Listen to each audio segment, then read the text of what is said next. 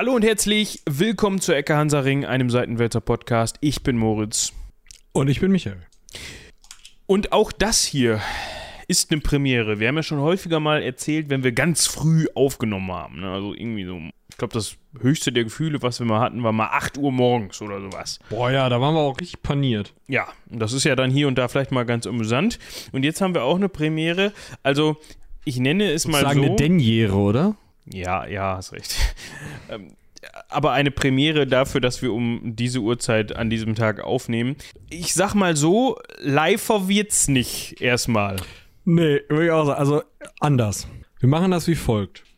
Irgendwer von euch kann so ein PayPal, ähm, wie heißt die Sammeltasse oder so aufbauen. So ein Spendenlink, meinst du? Genau. Und was nehmen wir da? Sagen wir mal, eine gute Band nimmt 40 Euro. Ähm, Was? Nehmen wir Wofür? mal fünf.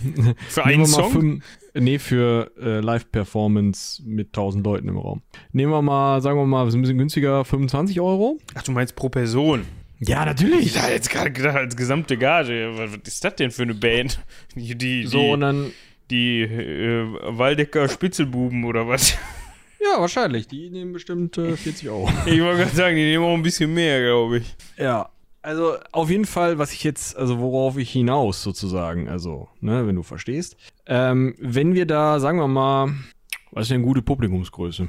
100 Leute? Ist das Ja. zu wenig? Nö, das kriegen wir, glaube ich, hin. Wenn wir da 100 Leute zusammenkriegen, die sich alle zum einen bereit erklären, 25 Euro, kommen 27,50, irgendwann muss die äh, Technik auch kriegen. 27,50 finde ich gut. Ja, Was ist denn das denn für uns? Zwei- 200, jetzt bin ich doof, 270? eher, 2700. dran, oder? Ja. Ja, das ist gut. Genau. Dann können wir das auch jedes Wochenende machen. Genau, so, also wenn wir das, wenn wir das zusammenkriegen, ja, und ihr euch mit uns auf einen Termin einigt, ja, also da, da kommt dann ähm, irgendwer von euch, der oder die richtig heftig Bock auf Doodles hat, ja, noch dazu, und ihr das alles vororganisiert kriegt und bezahlt habt, dann treffen wir uns dann, sagen wir mal, in Münster im Schlossgarten auf dieser kleinen Bühne da hinten. Den Muss auch noch mal irgendwer anrufen, das machen wir auch nicht. Und dann können wir Ecke Hansaring live machen, oder? Also du möchtest quasi, dass unsere ZuhörerInnen das organisieren für uns, wenn sie das denn möchten. Genau. Und dann kommen wir einfach, also wir brauchen einfach nur die Uhrzeit und das vorher überwiesene Geld, meinst du? Genau, und ähm, natürlich, ähm, boah, keine Ahnung, wie Nena, so in der Garderobe noch Lichtwasser oder irgend so ein Scheiß. Lichtwasser. Ja, die, die hat so ein, boah, ich habe das irgendwann mal, äh, ich habe irgendwann mal ein YouTube-Video gesehen zu den dümmsten Dingen, die irgendwelche bestimmten Stars so unbedingt hinter der Bühne haben wollen. Und Mariah Carey ist da wohl recht berühmt für ziemlichen Scheiß, den die so braucht. Und Nena äh, ist halt relativ genügsam, braucht aber auf dem Tischchen mit dem Obstkorb auch immer eine Flasche von einem ganz bestimmten Wasser, was halt irgendwie äh, lichterotisch aufgeladen sei. Also ich weiß, mit erotisch habe ich erfunden, aber, ne? Ja, ja. Ich kann es mir vorstellen. Soweit brauchst du dann auch. Ja, ich weiß nicht. Ich glaube, ein Aperol Spritz oder so geht auch. Und da wir ja Also, sowieso ähm, dann im Münsteraner Schlossgarten sind, können wir dann auch gleich die Räume im Schloss beziehen entsprechend, ne? Ich glaube, so viel zahlen uns die Fans dann doch nicht. Ich meine, sie tun viel für uns, ne? Also ja, das geht ja nicht darum, So. uns das zu bezahlen, sondern die müssen das halt organisieren. Da muss man da halt mal anrufen und sagen, hier, wir brauchen mal Backstage-Bereich für die kleine Bühne im so, Schlossgarten. das, das gab's, glaube ich, sogar da hinten irgendwie dran. Aber weiß ich nicht mehr. Hä, die, du meinst dieses kleine runde Moped da, dieses weiße, oder Ja, nicht? ja, genau. Da gab's, glaube ich, kein Backstage, aber ich weiß es doch. Ja, gut. Ist auch, ähm, wie gesagt, unsere Fans tun viel für uns, ja. Sie haben äh, E-Mails geschrieben wieder. Bevor wir jetzt zu den E-Mails kommen, können wir noch mal eben abhandeln, warum wir überhaupt auf diese Live-Idee gekommen sind. Ich wollte damit eigentlich sagen, dass es Sonntagabend 18.39 Uhr ist. Ja, stimmt, ist richtig. Genau, und ihr in wenigen Stunden schon diese, diese Mail nicht und diese Mail vielleicht auch, Ich, aber hoffe, ich hoffe nicht, dass wir das jetzt an jeden per Mail, also das ist auch anstrengend. diese Folge auf den Ohren haben werdet. Das wollte ich. Ach, das ist mir jetzt schon wieder abgebrochen hier. Das ist doch scheiße. Jetzt habe ich das wieder neu drucken. Äh, er hat jetzt einen 3D-Drucker, merkt Sollte ich vielleicht doch mal in PLA drucken, weil das ist nämlich Murks sonst. Ja, damit das jetzt könnte natürlich. Ich bin ein bisschen be belustigt, würde ich sagen. Das ist das vierte Mal, dass ich das drucke. Ich tue, Warum, Warum was? warum machst du das? Warum ich das drucke oder warum ich das kaputt mache? Ja, warum du es kaputt machst. Ja, weil. Also ich verstehe nicht ganz, warum das bricht. Das darf nicht brechen. Ich könnte es halt in einer höheren, mit einem höheren Infill drucken, ne? Das heißt, der, aber das war schon 35 Prozent. Wenn ich das hier auf 50 stelle, dann druckt der 37 Stunden. Ja, du, ich weiß das nicht. Ich bin da kein, also. Das kommt von allein. Ich sollte da einfach aufhören, dran rumzudrücken, dann geht das auch nicht kaputt, glaube ich. Ja, aber die Frage ist aber, drückst du denn, also wenn du es dann benutzt, dran rum? Nein. Ja, dann druck vielleicht nicht drauf rum. Lol. Ja. So, auf jeden Fall. Wir begrüßen euch in wenigen Stunden dann live an euren Ohren und dementsprechend gehen wir jetzt rüber zu den E-Mails. Genau, da können wir erstmal sagen, äh, ihr tut viel für uns, ja. Unter anderem habt ihr, also eigentlich hat sie sich selbst, äh, die dritte Eva aufgetan. Das finde ich sehr cool. Ja, das ist sehr cool, das macht die Sache aber nicht einfacher. Wir, wir grüßen dich, Eva Nummer 3. Du fühltest dich offensichtlich ob der ganzen, ob dem ganzen Efen? Gerede, Even, sehr schön, sehr schöne Mehrzahl von Eva. Ich glaube, da werden uns einige Evas den Kopf Mm, auch Ich zurecht. glaube, ja, ich, wie gesagt, Evas ist, glaube ich, besser. Ja, Äh, ja, ja. Du fühltest dich da offensichtlich angesprochen und hast gedacht, Mensch, jetzt, ne? Bringen wir noch mal ein bisschen Schwung in die Sache hier, Eva Nummer 3. Ja. Bitte seht es uns nach, falls es da noch mehr von euch gibt. Schreibt uns gerne eine E-Mail, wir kommen damit klar. Da wir aber bisher erst eine Eva in Persona kennengelernt haben, wird es vorkommen, dass wir alle anderen Even durcheinander werfen. Ich, also, entschuldige mich hiermit in aller Form für den nun folgenden Witz. Ich helfe mir danach auch selbst raus. Wir könnten ein Eventreffen machen. Ja, wir sprechen heute, wie kann es anders sein? Ich übergehe das jetzt einfach mal. Du wolltest doch noch auf die andere E-Mail eingehen, deren Vorschläge ich tatsächlich gerade einpflege. Ja, und zwar haben wir noch eine E-Mail von Micha bekommen mit Themenvorschlägen. Erstmal, Ich schreibe das immer selber. Nein, ähm, also von nicht, ne, also ihr merkt das mit der Namensdopplung des. ja. Ich meine, uns liegen immerhin auch die Nachnamen vor, weil wir ja, ne, wie deutsche, klassische deutsche E-Mails, also E-Mail-Adressen, sind ja oft dann Vorname, Nachname, Ad sowieso. Oder am besten sogar noch Vorname, Ad, Nachname sowieso. Das ist, äh, wenn Ja, man die eigene Domain viele. hat, dann, dann ist man ganz, aber das veröffentlichen wir hier natürlich nicht in den Folgen. Ja, sonst kriegen die alle Fanmails, die ganzen Evas Das und Michas. auch scheiße, Also ne? auch doof. Und hier, äh, kaufen sie jetzt Viagra günstig oder sowas. Die kriege ich sowieso schon. Ach so, Ja. und es geht gar nicht um mich. Es Komisch. geht gar nicht um dich. Du, also du sollst dich halt auch nicht auf irgendwelchen ominösen Seiten anmelden. Davon kommt das dann halt. Ja, sowas kommt von sowas welchen, ne? Das kennt man ja. Exakt das. Und zwar schlägt uns Micha vor, dass wir doch mal über Baba Yaga und Nostradamus sprechen können. Und wie Michi gerade schon erwähnt hat, pflegt er das gerade ein. Bin immer noch ein bisschen sauer, dass ich das meine GoPro-Halterung, die ich eben gedruckt habe, wieder kaputt gemacht habe. Aber gut. Äh, ja, Michi macht das gerade. Und Ja. bei Zeiten widmen wir uns dem dann. Ne? Genau. wie man das von uns kennt. Danke für die Themenvorschläge, Micha, und äh, viel Spaß dann beim Nachholen, wenn du wieder vier Tage, nee, vier Stunden am Vier Tag, Tage Auto fährst. ja, wie auch immer, ne? Dann hast du ja viel zu tun. Dann, dann geht es auch wieder. Ach Gott. Ach, ernsthaft. Ach, ich weiß nicht. Doch, es tut mir leid, ich mag den. Ähm, Also ich finde den auch unterhaltsam. aber gerade dieser Spruch, äh, gerade dieser Teil daraus, der ist, äh, lässt mich immer Ja, wieder, ja. noch lässt er mich immer wieder schmunzeln. Das ist äh, so schlimm nicht. Gut.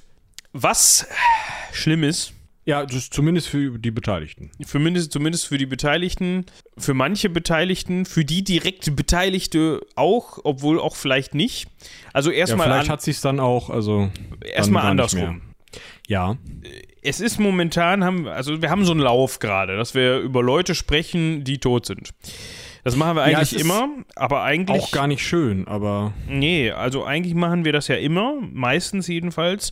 Letzte Woche haben wir gedacht, wir machen es nicht, haben es dann aber doch gemacht. Ja, ich hoffe, ihr habt äh, meinen Disclaimer gehört, den ich vorher eingesprochen habe. Ich meine, ihr müsst es gehört haben, weil sonst hättet ihr einfach bei 30 Minuten angefangen. Also der Disclaimer ist nicht 30 Minuten lang, aber ich stelle mir das so vor, so, egal, Ring, ich spring mal in die Mitte. so. Wir haben letzte Woche über ich meine, es Micha- gibt ja Leute, ne, also die, also auch unsere Art von ähm, Vorgeplänkel, wenn jetzt so jemand einfach den Sermon des anderen unterbricht, um dann nochmal so reinzugrätschen und einfach völlig belanglose Scheiße zu erzählen, ähm, das überspringen ja viele Leute, insofern vielleicht auch deinen Disclaimer. Vielleicht. Hast du eigentlich schon in irgendein gedrucktes Teil gebissen? Ich frage nur.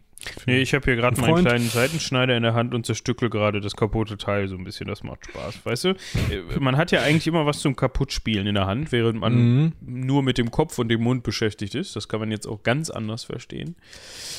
Und Auch schön, aber ja. dieses Teil spielt man dann kaputt.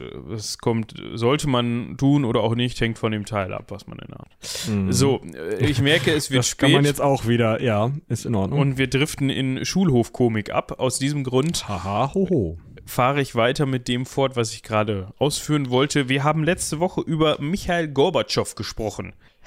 So, Ist das dann Michael 2? Das ist äh, inzwischen gar kein Michael mehr, weil der guckt sich die Innenseite seines Sarges an, wenn der liebe Herr Wladimir Putin ihm diesen denn zugestanden hat. Vielleicht ist er auch einfach irgendwo direkt eingemauert worden, das weiß ich nicht. Auf jeden Fall, als wir die Folge aufgenommen haben, war der noch am Leben. Als wir sie veröffentlichen, veröffentlicht haben, war er tot.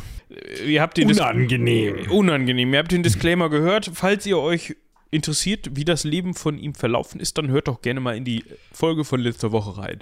Falls ihr es euch gemacht habt. Hei, hei, hei.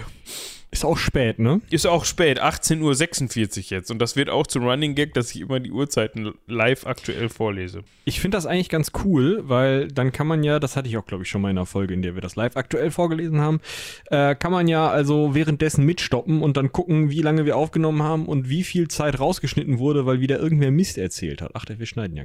Exakt. Das erinnert mich so ein bisschen an 3 Uhr nachts und alles in Ordnung. Ah, ja. Ja. Und dieser Film, wir reden hier natürlich von Robin Hood, also dem Disney-Film Robin Hood, der spielt ja auch in England. Und Ja. weil wir uns gedacht haben, Mensch, jetzt haben wir quasi einen quasi Nachruf letzte Woche schon versehentlich gemacht, jetzt machen wir mal einen richtigen. Und wie kann es anders sein, dass wir uns heute über, Ja, es, es ist eigentlich die Elsbeth Emergency Episode, oder? ja, wir hatten eigentlich was anderes auf der Pfanne. Und da wir sowieso irgendwie das Ganze immer weiter nach hinten, wir wollten erst freitags aufnehmen, da hatten wir dann Besseres zu tun. Und jetzt haben wir, sind wir sonntags abends und da haben wir gedacht, komm, können wir die Elsbeth gleich mal eben mit hier, das sage ich jetzt nicht, äh, abhandeln. Ich weiß aber, was du sagen wolltest und ich glaube, äh, die Hörerinnen und Hörer auch.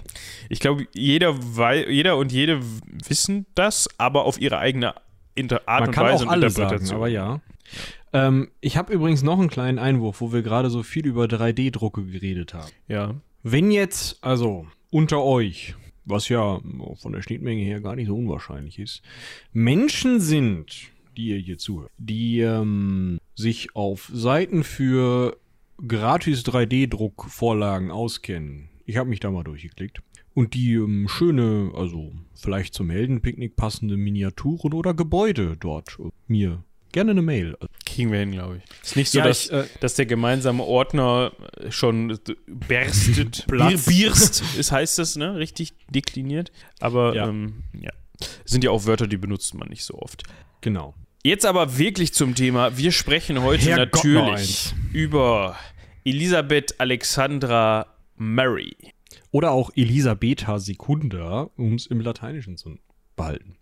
Die ehemalige britische Monarchin. Ja. Denn die ist vor kurzem tot gestorben. Und zwar Genau. genau am 8. September 2022. Das heißt vier Tage bevor ihr das jetzt hier hört.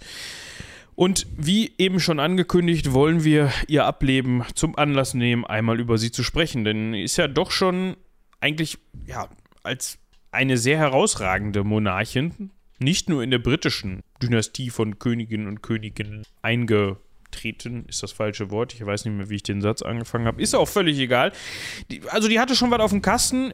Zumindest ist sie sehr lange Königin gewesen. Das können wir zum, zumindest schon mal festhalten. Und Das äh, ist soweit also auch korrekt, ja. ich glaube, das damit hat sie sogar alle Rekorde gebrochen, aber da kommen wir auch gleich Nee, nochmal drauf nee, zu nee, nee, sprechen. nee, nee, nee, nee, Nee?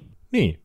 Ähm, sie war ja nur, nur, da können wir uns auch jetzt länger mit beschäftigen, 70 Jahre an der Macht. Und ähm, damit ist sie zwar die äh, längste, also längst amtierende britische Monarchin. Sie ist das am längsten amtierende Staatsoberhaupt der Welt gewesen, solange sie noch gewesen ist. Und ähm, war, so viel ich weiß, auch die längst, längst am längsten regierende ähm, weibliche Staatsoberhaupt, aber den Rekord für das längste Staatsoberhaupt überhaupt trägt jemand anders. Und da muss ich jetzt gerade schauen. Methusalem? Nee, den kennt man. Ich komme nur gerade nicht Ja, auf Pfanne. Methusalem kennt man, das stimmt. Das ist richtig. Nein, sorry. Während du guckst, während du guckst, können wir schon mal anfangen mit den Basics. Und zwar ist die gute Jahrgang 1926. Und wie eben schon gesagt, Elisabeth II., sie hat dann irgendwann, als sie gekrönt wurde, ihren ersten Vornamen als Namen, Monarchennamen gewählt. Das ist ja immer so üblich, zumindest bei den englischen Königinnen und Königen.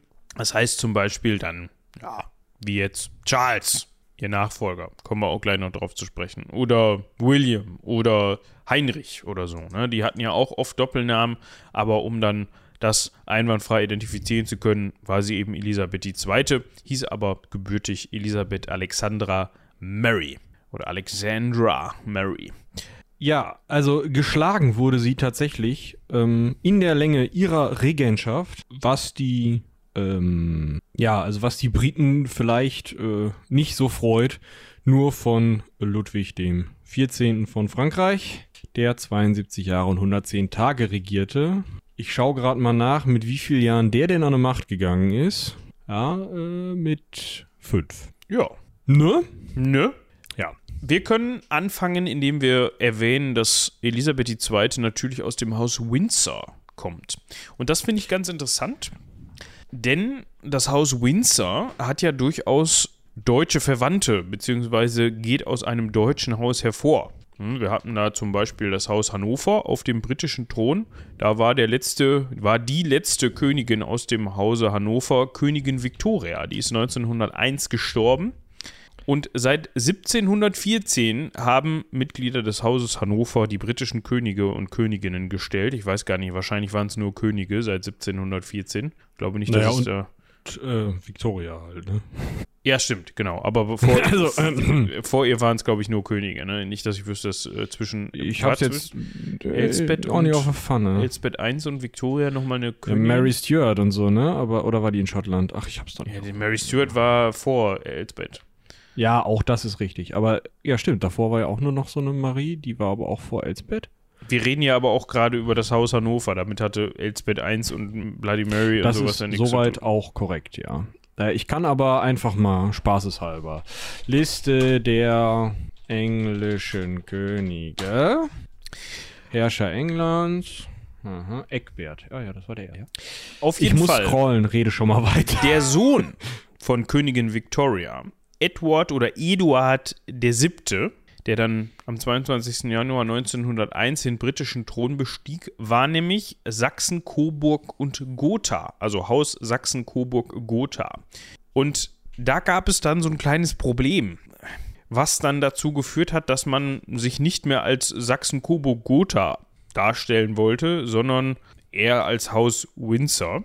Das hatte unter anderem da auch damit zu tun, dass zum einen das Haus Sachsen-Coburg-Gotha Anfang des 20. Jahrhunderts gesagt hat, na, also wir sehen jetzt eigentlich nicht mehr, dass außer deutsche Mitglieder unseres Hauses irgendwie Anspruch auf äh, die Erbfolge bzw. die Thronfolge haben. Das ist in dem Sinne relativ, also zu dem Zeitpunkt glaube ich auch schon relativ irrelevant gewesen, weil äh, ich wüsste jetzt nicht, dass außer dem britischen Thron es irgendeinen innerdeutschen Thron gegeben hat, ne, nach hier unserem letzten Kaiser, auf den die in irgendeiner Weise hätten Das ist soweit korrekt, ja. Anspruch anmelden können. Aber sie haben sich 1917 dazu entschieden, ein Gesetz zu erlassen am 12. März 1917, die sagen, okay, wir wollen keine anderen außer deutsche Mitglieder des Hauses Sachsen-Coburg haben. Naja, das liegt aber 1917 auch einfach daran, dass es da noch einen Kaiser gab. Ja, natürlich. Aber trotzdem, Ne, also, also- ne, es ist jetzt nicht so, dass das irgendwie relevant geworden wäre. Und dazu kommt, dass man dann auch später sich überlegt hat, ja, wir wollen dann auch eigentlich nicht mehr andersrum diesen Namen haben. Ne? ja, es ist halt auch einfach störend, wenn gerade spätestens, wenn der Zweite Weltkrieg anfängt, Spoiler, es gab auch noch einen zweiten, ähm, ist einfach, also es mag ja sein, dass der eine oder andere Brite oder die eine oder andere Britin sich dann ein ganz kleines bisschen gegen das äh, heimische Königshaus einstellt, wenn jetzt der Eindruck entsteht, das sei das Königshaus äh, von Sachsen, Coburg und Gotha und deswegen hat man sich nach einem Schlösschen benannt, was es da so gab. Nämlich nach Windsor Castle. Genau.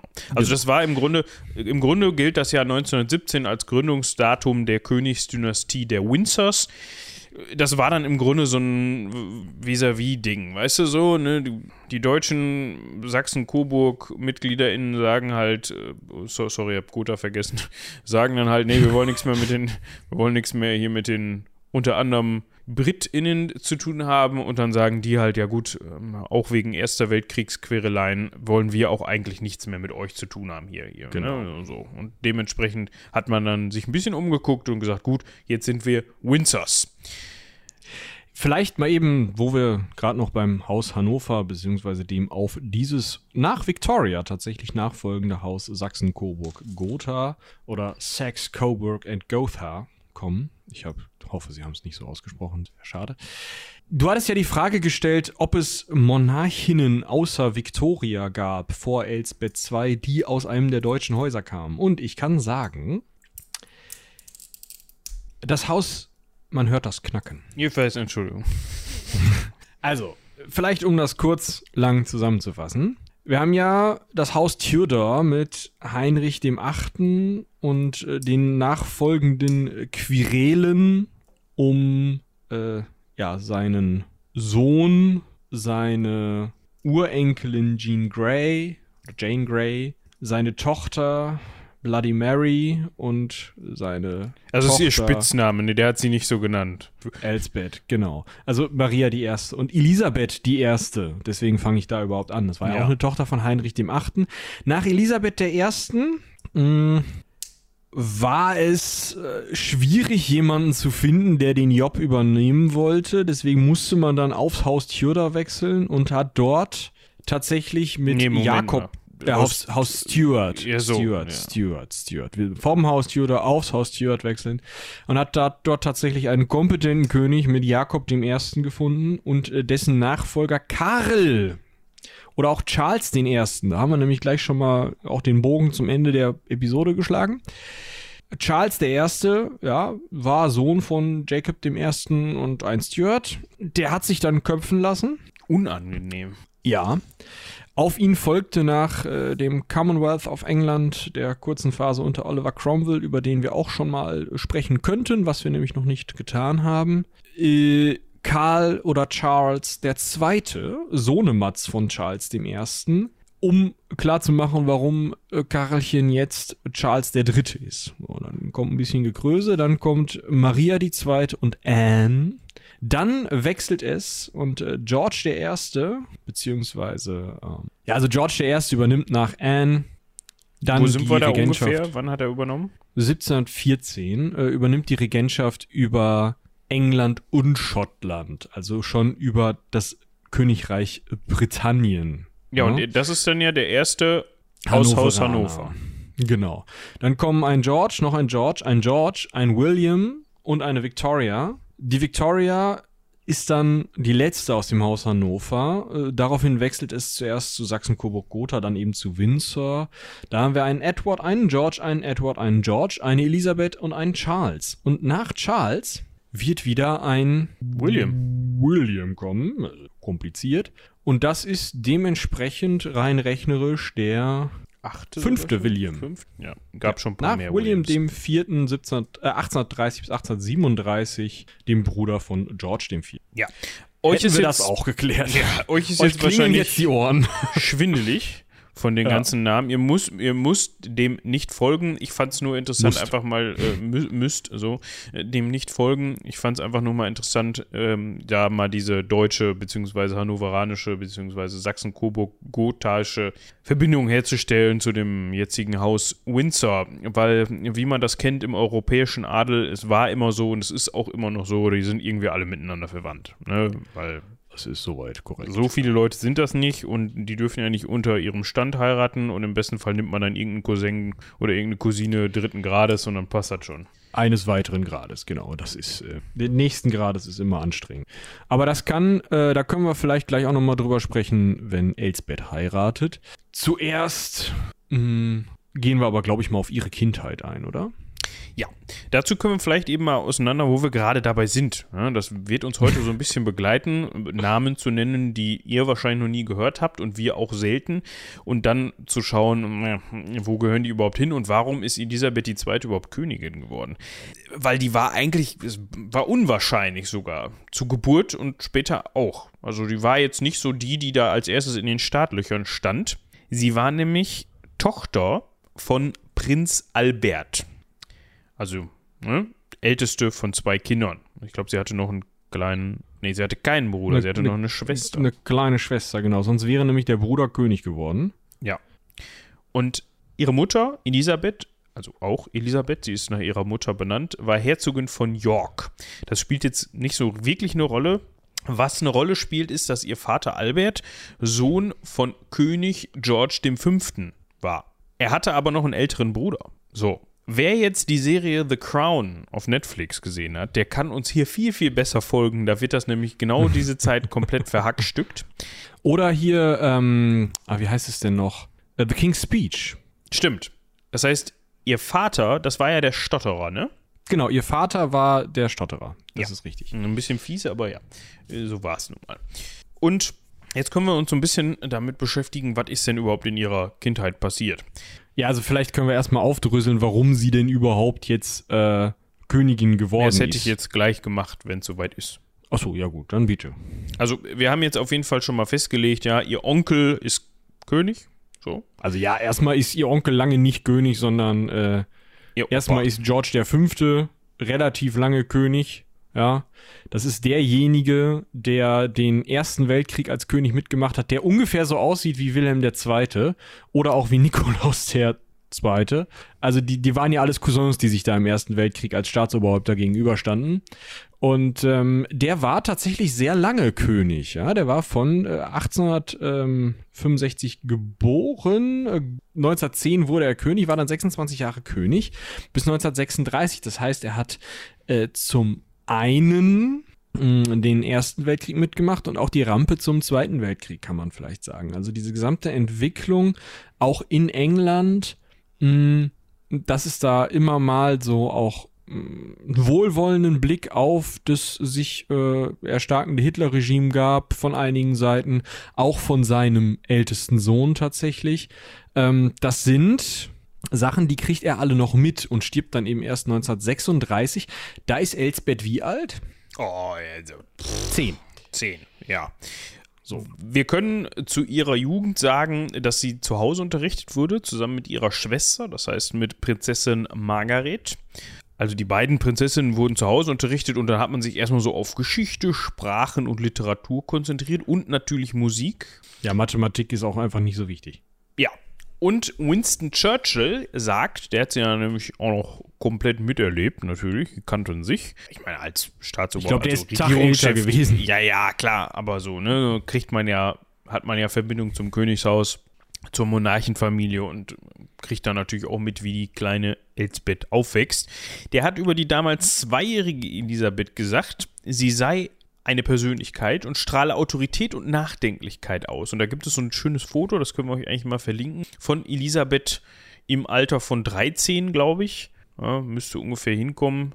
Nee, 26 ist sie geboren, ne? Im Alter von 3, nicht von 13, wie sie in nachdenklicher Pose gezeichnet Schön. worden ist. Ne? Also es ist, glaube ich, ein Gemälde und es ist keine Fotografie oder tu mich da schwer, glaube ich schon. Und ihre Ja, Cousine ich verlinke das gerne mal. beschrieb sie als munteres kleines Mädchen, aber grundsätzlich vernünftig und artig. Das ist ja schon Ja, mal immerhin. oh, gu gute Voraussetzung, ne? Ja.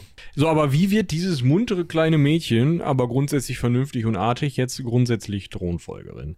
Es ist jetzt so, der Großvater, also George der Fünfte, reist natürlicherweise irgendwann die Hof hoch. Und das ist 1936. Jetzt ist der Prince of Wales, der dann König, Edward der Achte, zu dem Zeitpunkt noch unverheiratet und sucht natürlich dann eine Eine, eine, eine Königin, eine, eine, ja, Frau. ja. Ne? Jemanden, So. jemanden, den, also gerade auch, man muss das ja auch sehen, gerade in damaligen Zeiten war es ja noch sehr, sehr, sehr gewünscht, dass so jemand, der die ersten ja, knapp 40 Jahre, 42 Jahre seines Lebens als Sunny Boy und Prince of Wales verbringt und auch für Partys bekannt ist, dass so jemand sich dann, gerade wenn er den Königstitel annimmt, dann mal setzt und dann eine wohlmeinende, wohlwollende, artige, wie war die Beschreibung? Äh, grundsätzlich vernünftig und artige Prinzessin, also jetzt nicht Elisabeth, sondern wen anders in die Richtung, also den man so ähnlich beschreiben könnte, heiratet, um halt einfach aus diesen ganzen Skandalen auch so ein bisschen rauszukommen und ne, so. Und jener äh, Edward der Achte kam aber auf die Idee, und jetzt kommt's, Skandal, haltet euch fest, oder euren Nebenmenschen, der wollte eine Geschiedene heiraten. Ja, also Wiederheirat. Eieieiei, was fällt dem denn ein? Wallace Simpson, vielleicht hört man es sogar fast am Namen. Die ist ja auch noch Amerikanerin. Scheiße.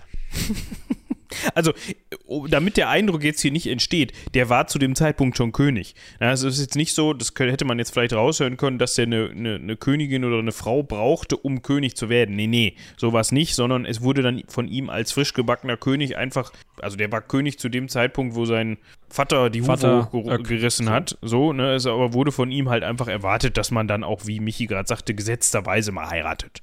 Und zwar nicht So. Wallace Simpson. Ja, also er hätte Wallace Simpson heiraten können, wenn die nicht vorher schon mal verheiratet gewesen wäre und von Adel gewesen wäre. Ja, beides Punkte, die leider nicht zutreffen.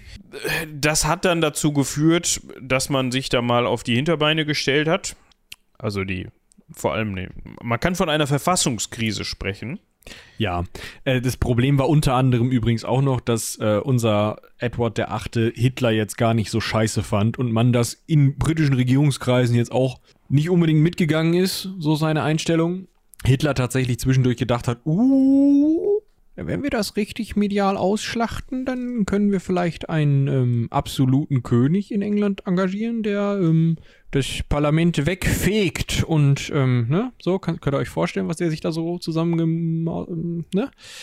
Und deswegen nahm man natürlich diese Krise, diese Unmöglichkeit dieser Wiederverheiratung mit einer geschiedenen Frau, übrigens etwas, das in der angelikanischen Kirche, angelikanischen Kirche nicht geht, obwohl Scheidung okay ist. Ja, Heinrich der Achte, wir erinnern uns, Scheidung, cool, wieder heiraten, nicht cool.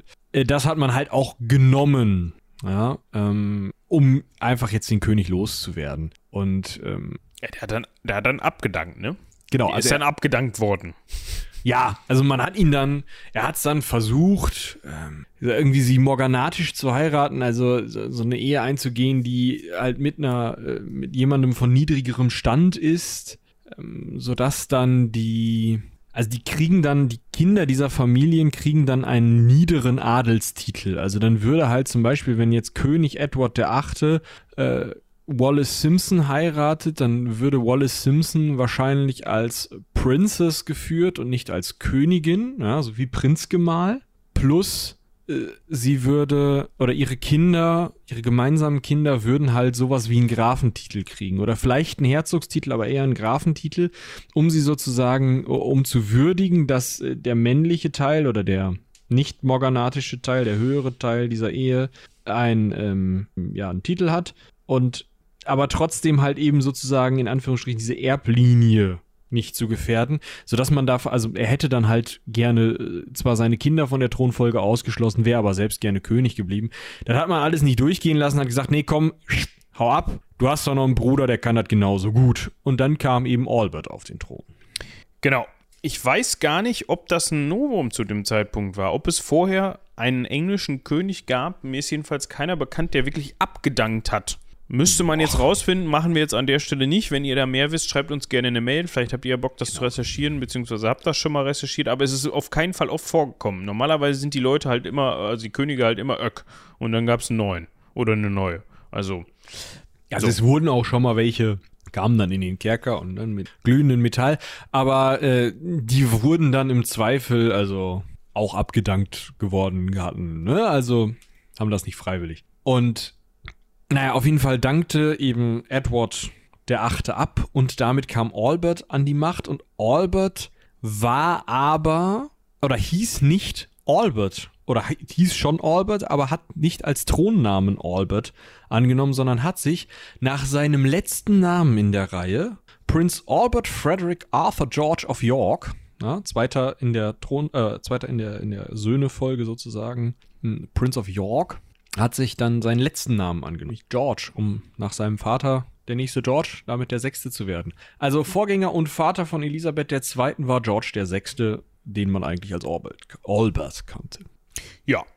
Und da ändert sich natürlich auch ein bisschen was für unsere Elisabeth. Ne? Also sie hat jetzt immerhin einen Vater zum König. Das ist was anderes, als wenn man nur die Nichte vom amtierenden König ist. Das heißt, man zieht um und man bekommt vielleicht auch eine etwas andere Ausbildung, weil in diesem Moment rückt sie nämlich auf die erste Position der Thronfolge.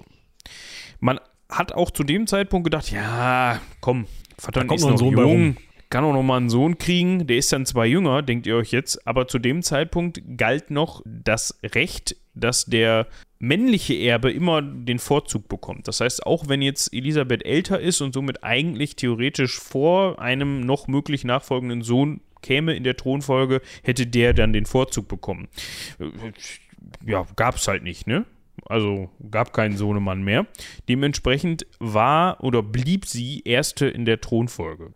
Man kann jetzt noch dazu sagen, hm, es gab noch, noch so ein paar nette Episoden aus ihrer Kindheit. Ne? Sie hat dann verschiedene französische und belgische Gouvernanten bekommen, sodass sie dann auch fließend Französisch zu sprechen gelernt hat, hat Religionsunterricht beim Erzbischof von Canterbury bekommen. Schön, oder? Ja, äh, witzig fand ich auch, dass ab 1937 eine, an, eine eigene Pfadfinderinnengruppe gegründet wurde, ja, um sie herum. Also sie wollte wohl, oder man hat sich gedacht, Mensch, das wäre gut, wenn die mal zu den Pfadfinderinnen geht.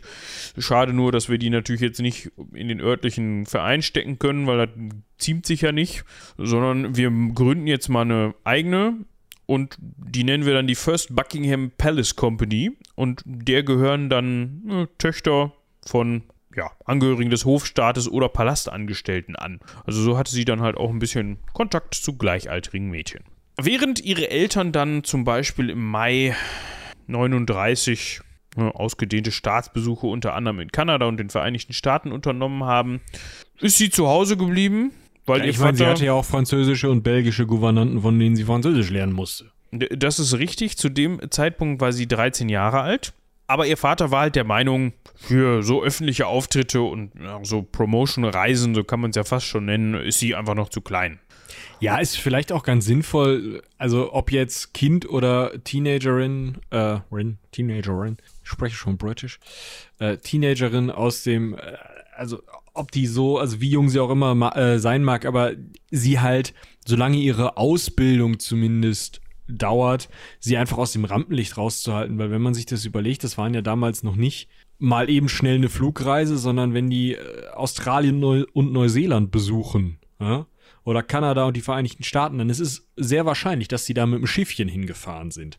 Und wenn die da mit dem Schiff hinfahren, dann sind die sowas von ewig unterwegs, dass es eben ja der Ausbildung wahrscheinlich nicht zuträglich wäre, nur um dann irgendwie ein paar Fotos mit irgendwelchen äh, oder wenn es überhaupt Fotos sind, aber eben solche Staatsbesuche zu machen, wo sie dann ein paar Stunden in der prallen Sonne stehen und winken darf.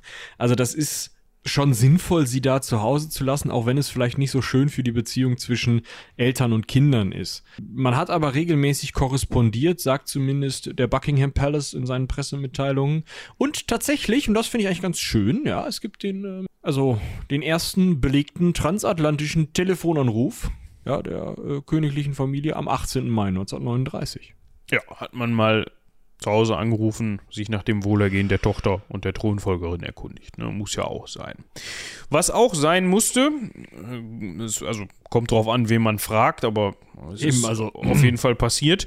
Am, also Im September 1939 ist das Vereinigte Königreich in den Zweiten Weltkrieg eingetreten, was ja auch nicht ganz uninteressant für eine ja, amtierende Monarchenfamilie ist. Und Was dazu kam, dass London regelmäßig zu dieser Zeit Luftangriffen ausgesetzt war und viele Londoner Kinder deshalb dann aufs Land evakuiert worden sind. Der frühere, also der, der damalig amtierende Lord, nee, der war zu dem Zeitpunkt nicht mehr Lordkanzler, er hat es aber trotzdem vorgeschlagen, Lord Halesham war der Meinung, ob man nicht die Prinzessin dann mal zum Beispiel nach Kanada schicken könnte, einfach nur damit die sicher ist. Doch. Auch aufs Land sozusagen. Genau. aufs Land nach Kanada. Äh, wo, genau. wo, Gegend, wo die Gegend ist, ist ja erstmal egal, ob so aufs Land. Allerdings war Elisabeths Mutter, Elisabeth, da nicht so Fan von. Die hat nämlich gesagt, na, das Problem ist, ohne, also die Kinder werden ohne mich nicht gehen. Ich werde nicht ohne den König gehen und der König wird niemals gehen. Also, ja, ne, wenn jetzt der Buckingham so. Palace oder Schloss Windsor von einer Bombe getroffen worden, dann hätte sie sich vielleicht nochmal anders überlegt. Aber sie hat das dann kategorisch ausgeschlossen. So, also es gab Luftangriffe auch auf London, es gab da auch Tote und Verletzte, aber es waren nicht stellt euch das nicht vor wie die Luftangriffe, die dann später im Krieg die deutschen Städte verheert haben. Also da sind mal ein paar Gebäude getroffen worden. Die Wahrscheinlichkeit, dass man da gleich den Königspalast bombardiert hätte, ähm, war jetzt nicht so hoch, besonders weil viele dieser Angriffe, gerade der späteren Angriffe, auch einfach mit ähm, diesen V2-Raketen gemacht wurden, die, also die haben grob London getroffen. Ja, ja. da konnte man so. jetzt noch nicht so wie heute in der Ukraine mit der Panzerhaubitze 2000 sagen, den Bierdeckel da hinten bitte. Sondern genau. äh, im Zweifel sind die halt auch mal ein bisschen eher runtergefallen, weil dann irgendeine Fehlfunktion stattgefunden hat oder der Sprit alle war oder so. Genau. Also. Äh, ja. Trotzdem sind die Kinder bis Weihnachten 39 auf Balmoral Castle, Balmoral, Balmoral, Balmoral Castle. In, ja, Balmoral äh, Castle. in, in, Schottland geblieben. Äh, tatsächlich auch der Sterbeort der Königin. Also sie scheint relativ früh da ähm, zu diesem Sommersitz ein ja, inniges Verhältnis entwickelt zu haben. Ja. Und dann wechselte man dann auch zügig nach Windsor, beziehungsweise dann auch äh, nach Windsor Castle. Was ich ganz witzig finde, dort hat man dann komödiantische Theaterstücke zu Weihnachten aufgeführt. Da hat man nämlich Geld mitgesammelt. Ich weiß jetzt nicht, wie das stattgefunden hat, ob die da mit dem Klingelbeutel rumgelaufen sind oder mit dem Hut oder so, oder ob man den, den, den, den, hohen Adel eingeladen hat zu diesen Theaterstücken, die da mal den Scheck gezückt haben, keine Ahnung. Auf jeden Fall ist dieses Geld in den Queen's Wool Fund geflossen. Und der ist dafür genutzt worden, um Garn zu kaufen und dieses Garn ist dann in militärische Kleidungsstücke verarbeitet worden. So. Ja, es gab ja einige solcher ähm, Fonds oder also in, in, mehreren oder in fast jedem Krieg der Neuzeit gibt es solche ähm, Wohltätigkeitsaktionen, jetzt nicht unbedingt gleich vom britischen Königshaus, aber keine Ahnung, mir fallen ganz spontan zum Beispiel ähm, so Nagel Figuren ein, die im Ersten Weltkrieg aufgestellt wurden, wo man für einen Nagel, den man in eine Holzfigur zum Beispiel von Hindenburg einschlagen durfte, äh, sehr viel Geld bezahlen konnte und dann, dann dass das eben eine Kriegsspende war. Und solche und ähnliche Aktionen in diese Kategorie, würde ich sagen, fällt auch dieser Queen's Wool Fund. Also die Möglichkeit einfach nochmal mit privatem Geld zusätzlich äh, die, äh, die Kriegsbemühungen zu unterstützen, genauso wie andere, also zusätzliche ähm, ja, Unterstützungsbemühungen einfach vom Königshaus erwartet und auch, auch ausgeführt worden sind. Also zum Beispiel war Elisabeth dann 1940 in der Children's Hour der BBC und hat da eine erste Rundfunkansprache gehalten, um so ein bisschen die Kinder, die aus den Städten evakuiert worden waren, haben wir ja gerade drüber geredet, ein bisschen zu bespaßen und zu bestärken. An ihrem 16. Geburtstag ist sie dann ähm, zu den Truppen gegangen, hat die äh, Grenadier Guards äh, besucht, deren Ehrenoberst sie geworden war. Ähm, und das sind ja, übrigens diese lustigen Jungs mit den Hüten auf dem Kopf. Ne? Also die äh, kennt man jetzt ja auch immer, die patrouillieren ja auch immer vom Buckingham Palace und so. Also die mit diesen, ist das Bärenfeld? Ich weiß es nicht ganz genau. Die mit diesen sehr hohen schwarzen Mützen, die immer bewegungslos rumstehen und im Sommer immer kollabieren, weil es zu heiß ist. Also genau die nämlich. So, jetzt können wir, glaube ich, mal dazu kommen, dass bis vor kurzem Queen Elizabeth II. ja auch noch einen Gemahl an ihrer Seite hatte. Und das war ja auch immer so ein Ding. Du meinst, es war ein Ding, jemanden zu finden, der auch standesgemäß war? Erstens das. Und zweitens, zu dem Zeitpunkt war sie ja auch noch gar nicht Königin. Es wurde aber immer wahrscheinlicher, dass sie das mal werden wird, weil ne, inzwischen, den, der Albert bzw. George wird auch nicht jünger. Das heißt, zu dem Zeitpunkt war sie auch immer noch amtierende Thronfolgerin. Aber nicht, das finde ich ganz interessant. Ähm, können wir vielleicht kurz drauf eingehen. Sie war nicht, wie Charles es jetzt zum Beispiel war, Princess of Wales. Weil äh, das irgendwie nicht, also da hatte man halt gesagt, ja, mh, hm, ah, mh, hm, können wir nicht machen. So nennen wir eigentlich die Ehefrau des Prinzen of Wales. Der Prince of Wales ist der männliche Thronfolger. Können wir nicht bringen, deswegen nennen wir sie nicht Princess of Wales, äh, sondern geben ihr irgendwelche anderen Titel. Maria Theresia hat gesagt, dann sind wir halt, bin ich halt Prince of Wales, ist mir scheißegal. Ja, da, da kommen wir gleich noch zu wenn wir über die Kronbesitzungen sprechen. Sie war nämlich unter anderem, also Elsbeth, an einigen Stellen auch männlich unterwegs. Aber äh, ja, es war auf jeden Fall ein Problem. Ähm, wir haben ja gerade schon über morganatische Ehe gesprochen. Hier ist es dann die matrilineare Ehe, die notwendig würde, um das Haus zu behalten. Ja, also weil man möchte ja, wenn man jetzt ne, schon eine Königin so absehbar auf den Thronsitz setzt, möchte man ja, dass das Haus Windsor an der Macht bleibt. Und jetzt muss man dementsprechend die Ehe vertraglich so führen, dass der Mann seinen Namen nicht an die Kinder weitergibt. Ist totaler Tinef am Ende, aber man wollte eben nicht, dass äh, der dann zukünftige, ihr kennt ihn schon, Philipp, ja, ähm, dann auch noch mit seinem deutschen Namen Battenberg hm, mitten im Zweiten Weltkrieg da irgendwie da mit rumheiratet. Können wir also lassen. Ähm, da musste man eben schauen, dass man da jemanden findet, in dem Fall Philipp, der da auch bereit war, seinen Namen sozusagen nicht an seine Kinder weiterzugeben. Genau. Erstmals getroffen haben sich die beiden nämlich schon 1934. Ja, der Lümmel war zu dem Zeitpunkt 18. Nee, Moment. Ähm, Doch. Na, das war nee. 39. Ah. Da hat man sich ja, dann, dann, nämlich, also getroffen hat man sich 34 und 37, ne? Er war ähm, Philipp von Griechenland und Dänemark, also gehörte durchaus schon zum Adel. Man hatte da aber hier und da doch schon Bedenken obwohl beide eigentlich vom dänischen König Christian IX. abstammten. Also sie war Urenkelin von Alexandra von Dänemark und er war Enkel von George I. Das muss euch jetzt nicht sagen. Auf jeden Fall hatte man auch irgendwie, beide hatten Wurzeln im dänischen Königshaus. Genau, also äh, Georg, Georg I. von ähm, Schleswig-Holstein, sondern ja, ja. Glücksburg, äh, war eben der erste König von Griechenland aus diesem dänischen Haus. Das ist alles ein bisschen kompliziert.